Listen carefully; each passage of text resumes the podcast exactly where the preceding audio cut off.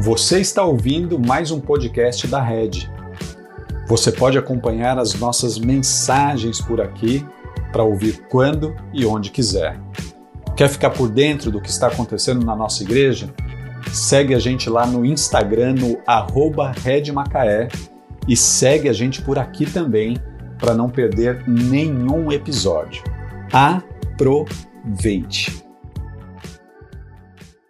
Essa é a nossa terceira mensagem nessa série chamada Limites, experimentando a perfeita liberdade. Se você está chegando aqui hoje pela primeira vez, se você não ouviu as mensagens anteriores, é importante que você saiba que essa é uma série de mensagens onde nós estamos nos concentrando nos dez mandamentos, no decálogo, naquilo que está presente ali em Êxodo 20 na primeira parte do capítulo 20, naquilo que também é repetido ali em Êxodo capítulo 4, 5 e 6. Nós estamos falando sobre os dez mandamentos. E é importante que você saiba também que nós estamos falando sobre os mandamentos, mas não há salvação em cumprir os mandamentos. Ninguém será salvo por cumprir ou obedecer os mandamentos. Nós somos salvos pela graça pela fé, nós somos salvos por Jesus Cristo, nós não somos salvos por cumprir os mandamentos. No entanto, os mandamentos são nos dados para que nós nos relacionemos com Deus e apropriadamente uns com os outros. O mandamento tem uma função ou algumas funções, sendo uma delas entendermos que nós precisamos de alguém que cumpra toda a lei, e esse alguém é o Senhor Jesus Cristo, esse alguém é o próprio Deus encarnado, o Senhor Jesus Cristo. Os mandamentos nos ajudam a entender como nós nos relacionamos com Deus e como nós nos relacionamos uns com os outros e como juntos nós adoramos a Deus ao amar as pessoas. Então você sabe, você já entendeu que os, os mandamentos é um resumo de 613 ordens que nós encontramos ali no texto de Moisés, nos cinco primeiros livros da Bíblia: Gênesis, Êxodo, Levítico, Números e Deuteronômio. E você sabe que o Senhor Jesus, ele resume esses dez mandamentos, dizendo que a síntese disso é amar a Deus de todo o coração, de toda a alma, com toda a força, com todo o intelecto e amar o próximo. O alicerce da lei, o alicerce do mandamento é o amor. E amor é algo apropriado para descrever o como Deus se relaciona comigo e com você, o como Deus se relaciona conosco. Deus se relaciona conosco pelo amor, com base nesse alicerce que é o amor. Então, tendo dito isto, nós vamos observar hoje o segundo mandamento que está presente aí em Êxodo, capítulo 20, do verso 4 até o verso 6. Êxodo 20, de 4 a 6. Acompanhem comigo. Não faça para si espécie alguma de ídolo ou imagem de qualquer coisa no céu, na terra ou no mar. Este é o mandamento. Não faça para si espécie alguma de ídolo ou imagem de qualquer coisa no céu, na terra ou no mar. Não se curve diante deles, nem os adore, pois eu, o Senhor seu Deus, sou um Deus zeloso. Trago as consequências do pecado dos pais sobre os filhos, até a terceira e quarta geração dos que me rejeitam mas demonstro amor por até mil gerações dos que me amam e obedecem a meus mandamentos. Então nós temos aí o mandamento: não faça para si alguma imagem de ídolo ou imagem de qualquer coisa do céu, da terra ou do mar. E aí o texto ainda é um pouquinho mais desenvolvido, dizendo que a gente não deve se curvar, e o texto aqui introduz o porquê que Deus não quer que a gente faça isso. Porque Deus é um Deus ciumento. Essa palavra zeloso aí é a palavra para ciúme no Antigo Testamento. Deus tem ciúme do seu povo se relacionando com tudo aquilo que escraviza o seu povo. Então a ideia de ciúme ah, não é nada doentio, não é nada opressor, não é o ciúme que a namorada tem do namorado, não é disso que se trata aqui. Ciúme, o ciúme que Deus sente é Deus detestar, Deus repudiar, ver o seu povo sendo escravizado por coisas que não existem. Deus ele é zeloso em relação a isso, ele tem ciúme quando isso acontece. E aí ele desenvolve um pouquinho mais e diz assim: quem me rejeita? Rejeitar a Deus, rejeitar os mandamentos de Deus, rejeitar as ordens de Deus, é tão grave que quem rejeita a Deus sofre consequências, e essas consequências são, ah, elas são esparramadas, elas são espalhadas pela família inteira. Mas aqui o Senhor diz assim: quem me rejeita ou o me rejeitar sofre consequências, consequências até a terceira e quarta geração. Mas aí ele diz assim: Mas eu demonstro amor, misericórdia, graça até mil gerações. Então, queridos, aqui não é base para maldição hereditária. Toda maldição é quebrada em Jesus Cristo. Mas a maldição que não é quebrada em Jesus Cristo, ela continua alastrando aí os seus efeitos na vida de famílias, na vida de pessoas. Mas quando Jesus Cristo entra na vida de uma pessoa, quando Jesus Cristo é dono de uma família inteira, não tem maldição nenhuma. Porque em Cristo todas as maldições são quebradas. Amém? Então é assim que a gente entende isso daqui. Mas uh, o nosso papo aqui não é sobre maldição hereditária, é sobre o mandamento, o segundo mandamento. Não faça para si espécie alguma de ídolo ou imagem de qualquer coisa no céu ou na terra. Esse segundo mandamento, ele está intimamente, diretamente ligado ao primeiro mandamento, e tem que ser assim mesmo. O primeiro mandamento é, fala sobre posse. É sobre isso que o primeiro mandamento fala: posse.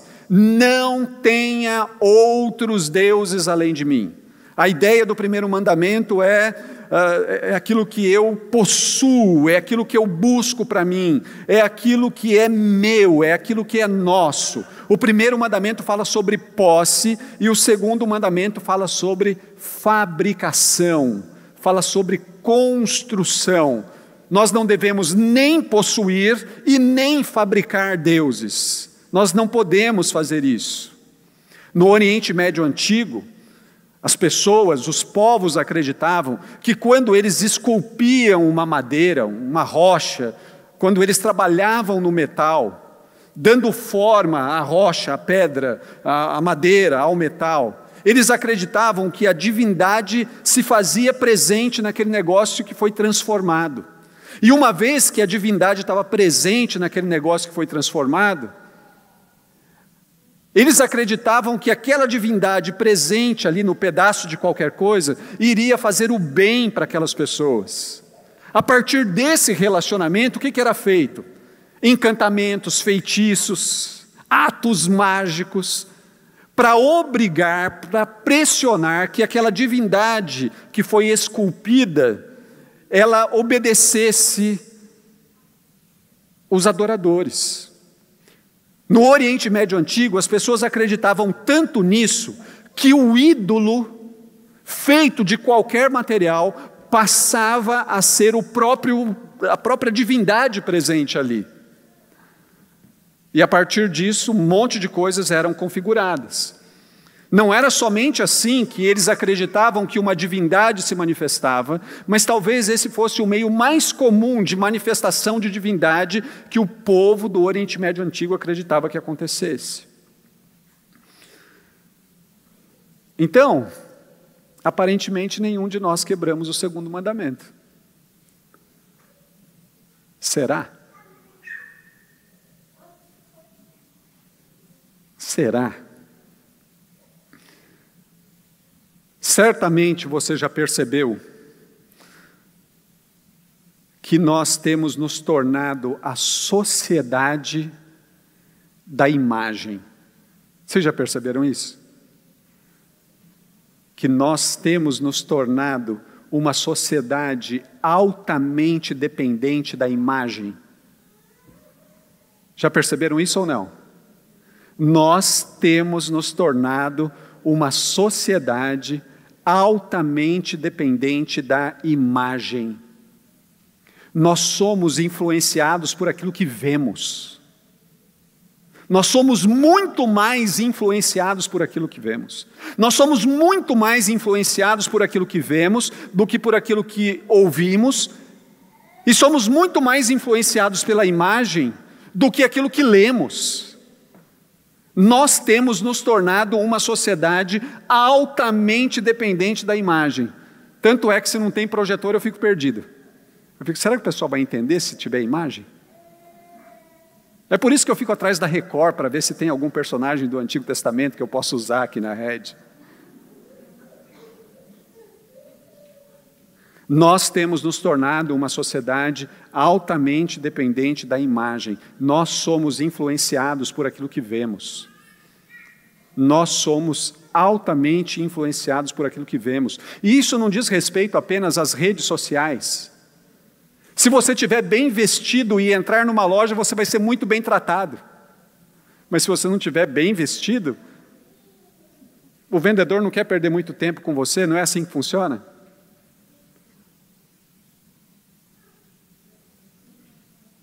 É assim que funciona, porque nós temos nos tornado uma sociedade altamente dependente da imagem. Quantos aqui não têm Instagram? Um, dois, três, quatro, cinco, seis, sete. Eu levei um susto essa semana pensando e lendo sobre o Instagram. Ah, tira um pouquinho, por favor, Fernanda. Aguarda essa informação para daqui a pouco. Gente, o Instagram hoje, ele tem 2 bilhões de usuários ativos mensalmente. Isso é um pouco mais do que um quarto da população do planeta. Nós estamos chegando a quase 8 bilhões de pessoas no planeta. O Instagram tem 2 bilhões de usuários ativos. Tem noção que é isso? Se você e a maioria de nós aqui temos o Instagram, a gente sabe que o Instagram é um aplicativo para imagem. E agora para vídeo, para pequenos vídeos. O Instagram, gente, ele é acessado diariamente por mais de 60% dos seus usuários. Que passam, aí a gente não vai falar aqui do tempo, mas que passam lá vendo imagens, porque nós nos tornamos uma sociedade altamente dependente de imagens. Enquanto a gente está aqui, desde a hora que o culto começou, eu não consigo calcular quantas fotos já foram para o ar. Isso daqui é informação deles mesmos. Todos os dias, os usuários do Instagram enviam em média mais de 100 milhões de fotos, mais de mil fotos a cada segundo estão subindo aí para o espaço, para o metaverso. 100 milhões de fotos por dia. Pessoal, eu não vou cancelar o meu Instagram. Eu vou continuar com ele. Mas o que eu quero que entendamos juntos, é que tão expostos à sociedade da imagem, nós estamos tendo dificuldade de ler, nós estamos tendo dificuldades de interpretar textos. Tão expostos a essa sociedade da imagem, nós estamos tendo algumas outras dificuldades. Isso é uma realidade, isso já está sendo considerado, isso já está sendo estudado. Mas é disso que o segundo mandamento fala?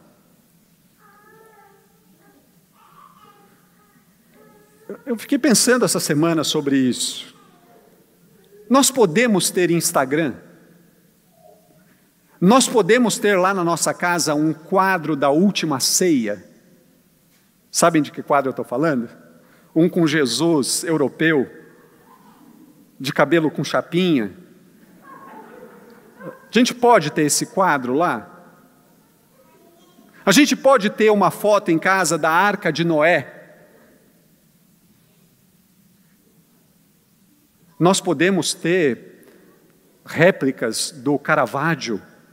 Sabem quem é o Caravaggio? Pessoal, o Caravaggio tem um, uma tela que é a mais linda de todas. A dúvida de Tomé. A gente pode ter uma réplica em casa, tem que ser a réplica, né? A réplica da Amazon. 74 reais custa, pessoal. A gente pode ter uma réplica do Rembrandt, o retorno do filho pródigo. Já viram essa tela? Cheia de detalhes, retratando Lucas capítulo 15. Maravilhosa. A gente pode ter uma réplica dessa, também custa 74 reais na Amazon. A gente pode ter. Nós podemos ter uma cruz na igreja. Não vejo a hora da gente ter o nosso espaço para ter. A gente pode continuar usando o PowerPoint? A gente pode continuar se aproveitando do pessoal da Record? Pessoal, o segundo mandamento, ele não nos proíbe que usemos imagens para finalidade catequética, para finalidade didática. O segundo mandamento não está falando sobre isso. O segundo mandamento não está falando sobre a proibição de imagens artísticas, seja do Rembrandt, seja do Caravaggio, ou seja do Cobra, ou sei lá eu de quem. Não, ele não está proibindo isso. O segundo mandamento, ele não está proibindo uh, o uso uh, para fins catequéticos, de ensinar as sagradas escrituras por meio de vitrais ou por meio de de, de gravuras. Não, ele não está proibindo isso.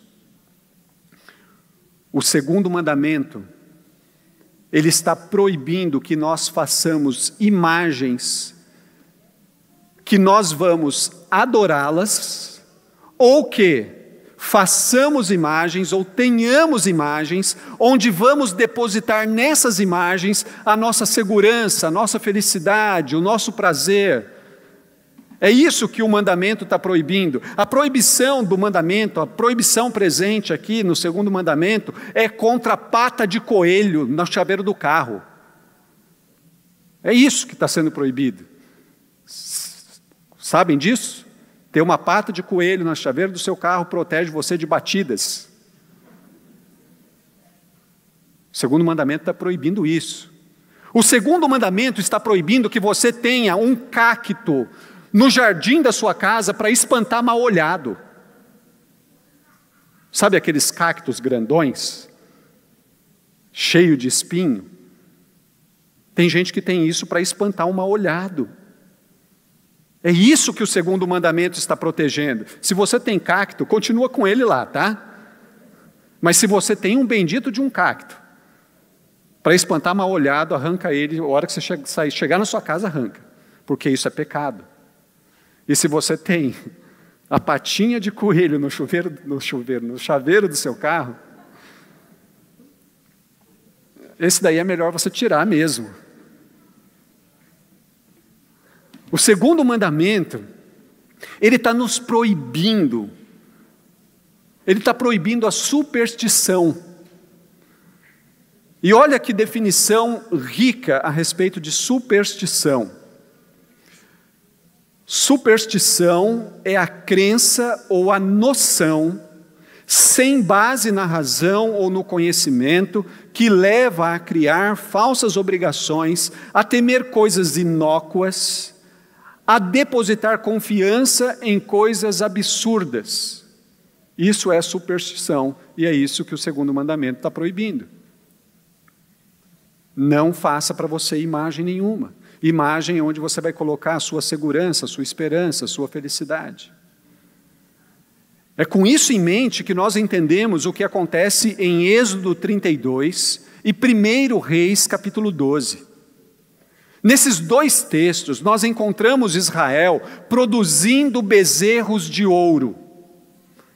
Assim que Israel sai do Egito, num determinado momento, ele constrói um bezerro de ouro. E esse bezerro de ouro é construído porque o povo pede. Então, lá em Êxodo, capítulo 32, verso 1, nós lemos assim: Quando o povo viu que Moisés demorava a descer do monte, reuniu-se ao redor de Arão e disse: Tome uma providência, faça para nós deuses que nos guiem. Não sabemos o que aconteceu com esse Moisés que nos trouxe da terra do Egito para cá. Ou seja, o Moisés ele sobe lá no monte para falar com Deus, passa lá 40 dias e o pessoal começa: cadê o Moisés? O Moisés morreu, Moisés não vai vir mais. Moisés era o nosso mediador entre nós e o próprio Deus. Agora a gente está sem mediador nenhum. Arão, você tem que resolver essa questão faz aí alguma coisa. E Arão vai lá, pega o ouro do pessoal, derrete o ouro, funde esse ouro, derrama num pedaço de madeira, provavelmente. Dali ele tira a forma de um bezerro e diz para o pessoal o seguinte: aí estão os teus deuses que te tiraram da terra do Egito. Israel não vai adorar o bezerro, porque Israel sabe que só tem um Deus, mas Israel vai usar o bezerro para ser um mediador no lugar de Moisés. Olha como é interessante isso. Eles não são loucos de olhar para o bezerro e achar que o bezerro é que tirou eles da terra do Egito. Não é isso que está acontecendo ali. Eles não vão se curvar diante do bezerro, mas eles vão usar o bezerro como o bezerro fosse uma espécie de pedestal, de trono, aonde Deus vai descer, aonde Deus vai ficar. Eles não estão violando o primeiro mandamento, mas eles estão desconsiderando totalmente o segundo mandamento. Não faça imagens. Não faça imagens. A mesma coisa vai acontecer em 1 Reis, capítulo 12. Na frente, bem depois do Êxodo, Jeroboão, ele toma metade do reino. O reino de Israel é dividido em duas partes. O Jeroboão, servo de Salomão, ele fica com a parte onde tem dez tribos. E ele tem uma ideia. A ideia dele é a seguinte: eu vou ler para você em 1 Reis, capítulo 12, verso 1. O texto diz assim: 1 Reis 12, de 26 a 28. Jeroboão pensou assim: se eu não tiver cuidado, o reino voltará à dinastia de Davi.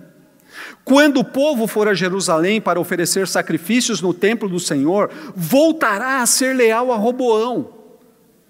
Eles me matarão e o proclamarão rei deles.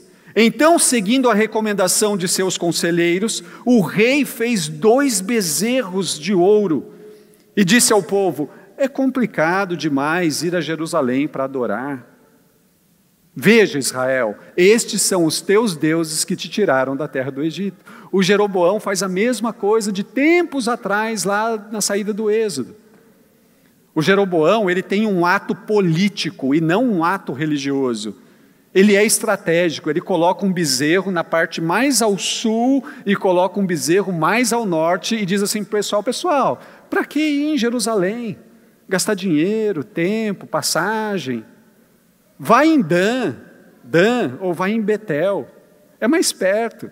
Mas na verdade ele tinha medo que o pessoal adorasse em Jerusalém e voltasse a se conectar com Deus, consequentemente com o povo, e ele perdesse o poder dele, o reino dele.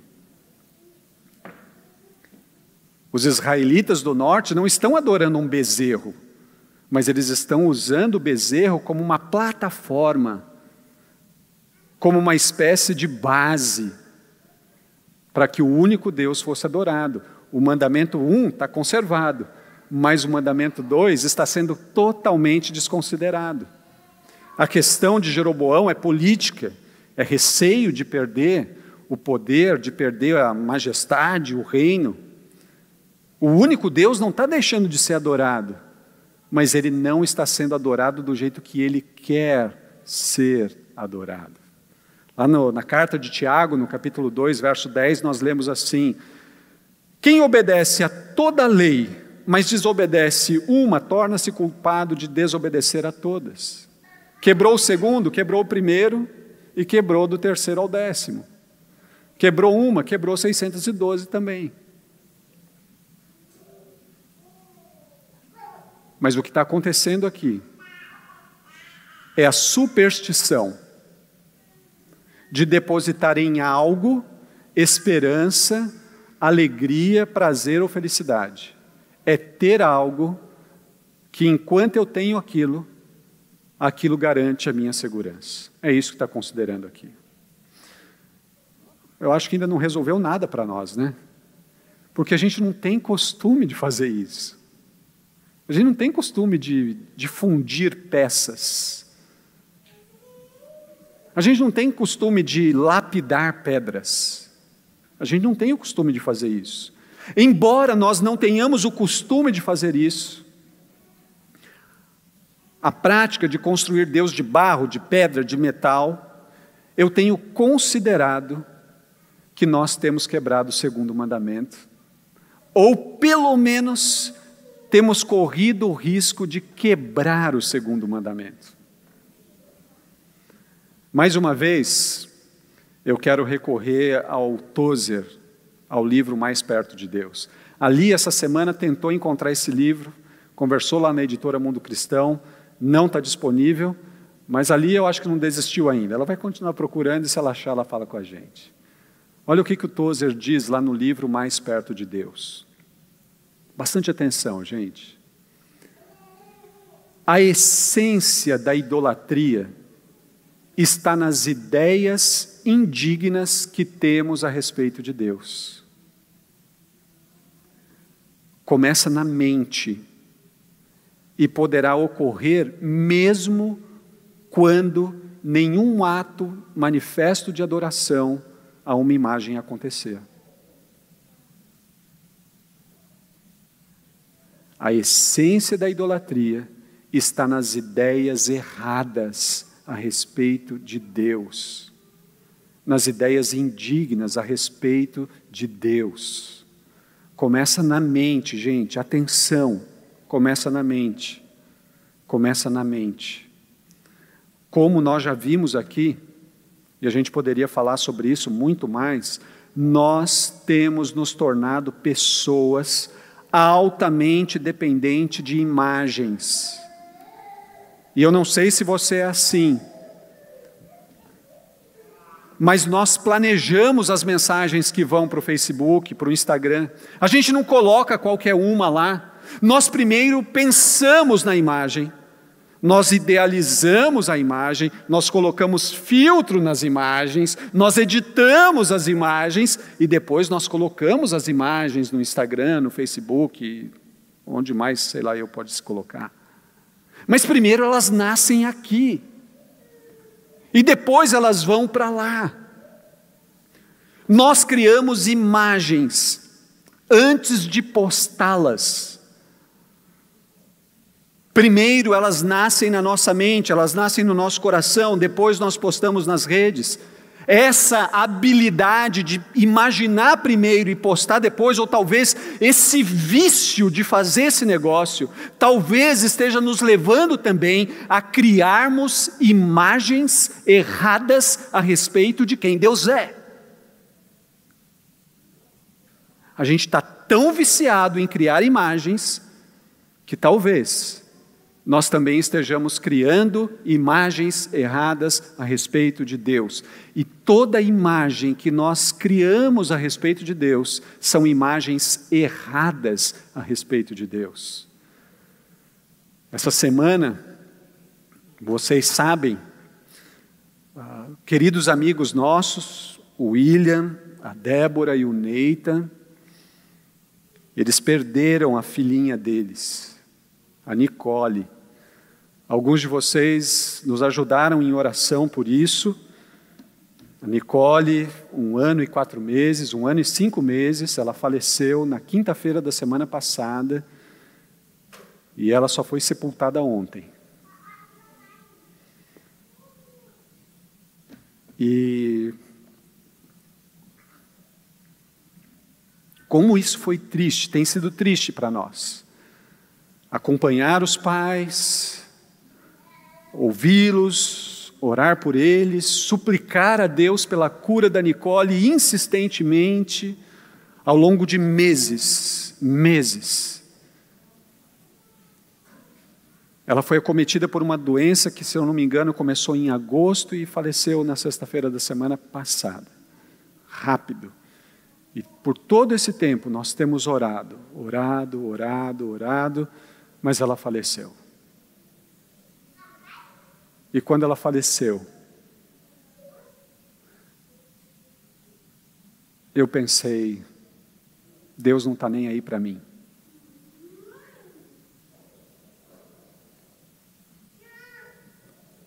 Deus não está nem aí para aquela família. Deus não está nem aí para as dezenas, centenas, talvez milhares de pessoas que oraram pela Nicole. Foi isso que eu pensei.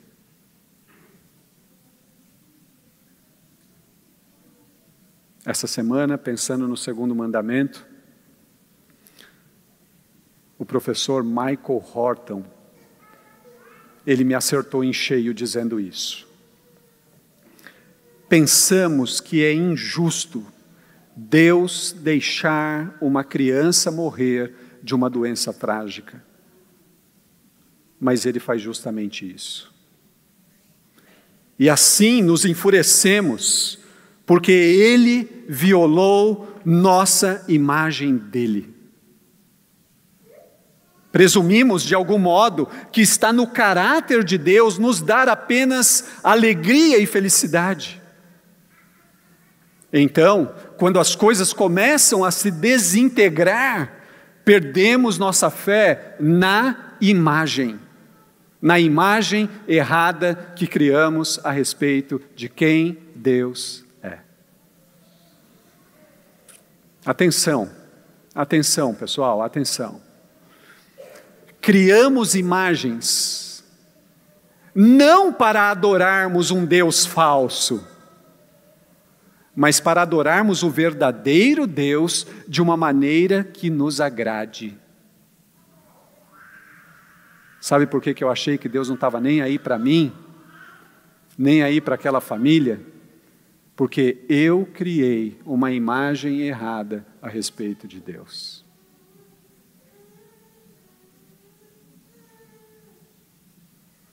Eu criei uma imagem errada a respeito de Deus. Eu e você, nós não podemos, nós não devemos criar imagens de Deus, porque toda imagem que nós criarmos a respeito de Deus são imagens falíveis, destrutíveis, limitadas. O Deus que eu criei na minha mente orando por aquela menininha, orando pelos seus pais, é o Deus que tem que me atender. É o Deus que só tem que trazer coisas boas para mim. É o Deus que tem que atender todas as minhas orações. Mas isso é empacotar Deus, é encaixotar Deus. Toda a imagem que eu e você criamos limita Deus, e Deus não pode ser limitado. Não crie imagens. Porque as imagens são falíveis, as imagens são destrutíveis, as imagens são impessoais, as imagens que criamos são imagens limitadas, altamente limitadas. Você já leu o livro de Jó e você lembra da calamidade que aquele homem sofreu. Lá no capítulo 1, verso 21, ele diz assim: Saí nu do ventre da minha mãe e estarei nu quando partir. O Senhor me deu, o Senhor tinha e o Senhor tomou. Louvado seja o nome do Senhor. Ontem a mãe da Nicole, lá no funeral da Nicole, estava adorando a Deus, levantando as suas mãos e crendo que um dia ela iria reencontrar a Nicole no dia da ressurreição. Por mais que aquela mãe estivesse sofrendo ontem, Aquela é uma mãe que ela não criou uma imagem falsa de Deus na sua mente e no seu coração. Você já leu o livro de Jó? No capítulo 2, no verso 9 e 10, depois da esposa de Jó ver tudo aquilo e ela diz para ele: Você ainda continua sendo íntegro, homem, amaldiçoa Deus e morre. E Jó então responde para ela: Você fala como uma insensata mulher. Acreditamos, aceitaremos da mão de Deus apenas as coisas boas e nunca o mal. E em tudo isso, Jó não pecou contra o seu Deus. E em tudo isso, Jó não pecou contra o seu Deus. Não construa imagens, porque todas as imagens que nós construímos são imagens limitadas, falíveis, destrutíveis, impessoais, altamente limitadas. Não construa imagens. É disso que se trata o segundo mandamento. Mais uma vez eu quero recorrer ao Tozer, que diz assim: os conceitos errados a respeito de Deus não são apenas as fontes da idolatria, o conceito errado é a própria idolatria. Os conceitos errados a respeito de Deus não são apenas as fontes das quais jorram as águas poluídas da idolatria, são em si mesmo idólatras. O idólatra simplesmente imagina coisas a respeito de Deus e age como se estas coisas fossem verdadeiras. Essa é a essência da idolatria, meus irmãos. Toda ideia errada a respeito de Deus nos faz idólatras, porque nós limitamos Deus, nós empacotamos Deus, nós colocamos Deus num lugar apertado e ele não pode ser contido. Deus é ilimitado, Deus é autoexistente, é infinito, é ilimitado. Toda ideia que eu criar a respeito de Deus vai ser uma ideia imperfeita uma ideia limitada. O segundo mandamento, ele nos proíbe de fazermos imagens, porque qualquer imagem criada por nós serão imagens que tornará Deus limitado. O segundo mandamento não é apenas, não está apenas nos proibindo de algo, mas ele está exigindo algo de nós. O mandamento não é só negativo, o mandamento também é positivo. O mandamento exige que nós adoremos a Deus como ele espera ser adorado. E Deus espera ser adorado, Deus deseja ser adorado, Deus quer ser adorado, e Ele definiu como isso iria acontecer.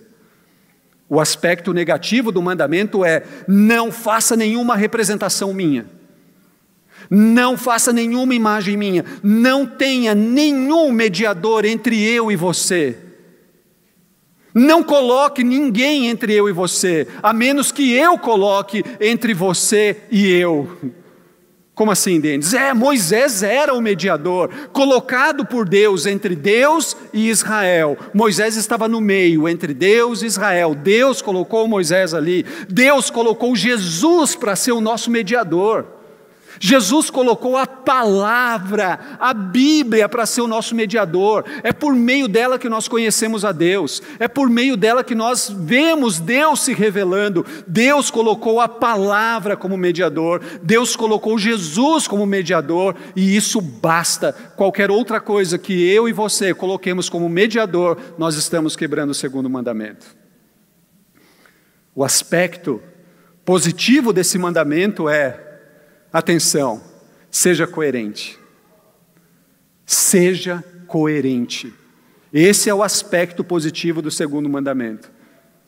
Você tem uma declaração a respeito de Deus? Sim, qual é a sua declaração a respeito de Deus? Só existe um. E quem é esse um? Esse um é o Deus criador de todas as coisas, é o Deus que fez os céus, a terra, o mar, é o Deus que criou todos os animais, é o Deus que sustenta todas as coisas, é o Deus da história, é o Deus e Pai de nosso Senhor Jesus Cristo. Essa é a nossa declaração: Deus é. Uma vez que essa é a nossa declaração, nós devemos adorar a Deus a partir da nossa declaração. Deus ele deseja, ele quer ser adorado e ele definiu como ele quer ser adorado. E ele não quer ser adorado por meio de um pedaço de madeira, por meio do metal, por meio da rocha. Ele quer ser adorado por meio de Jesus Cristo. E o único mediador que ele deixou para nós é Jesus Cristo, a palavra encarnada.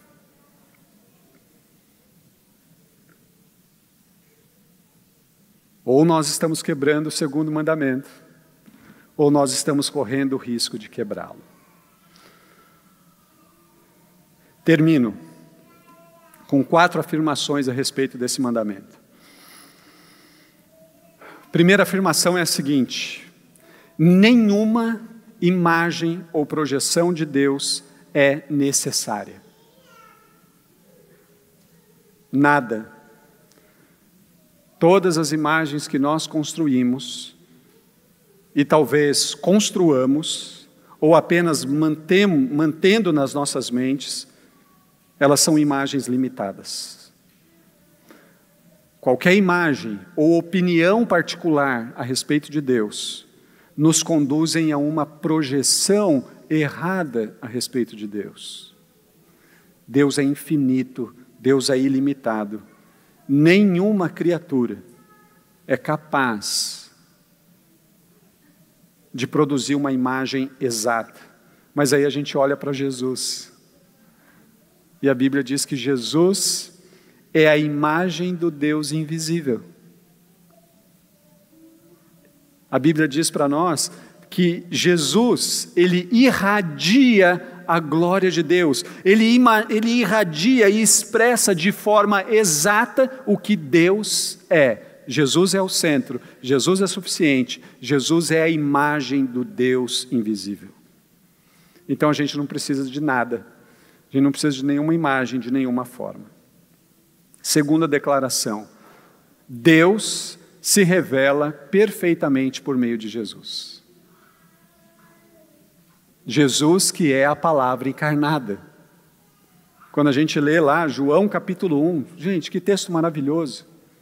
Em João capítulo 1, verso 1, nós lemos assim: No princípio era aquele que é a palavra, a palavra já existia, a palavra estava com Deus e a palavra era Deus.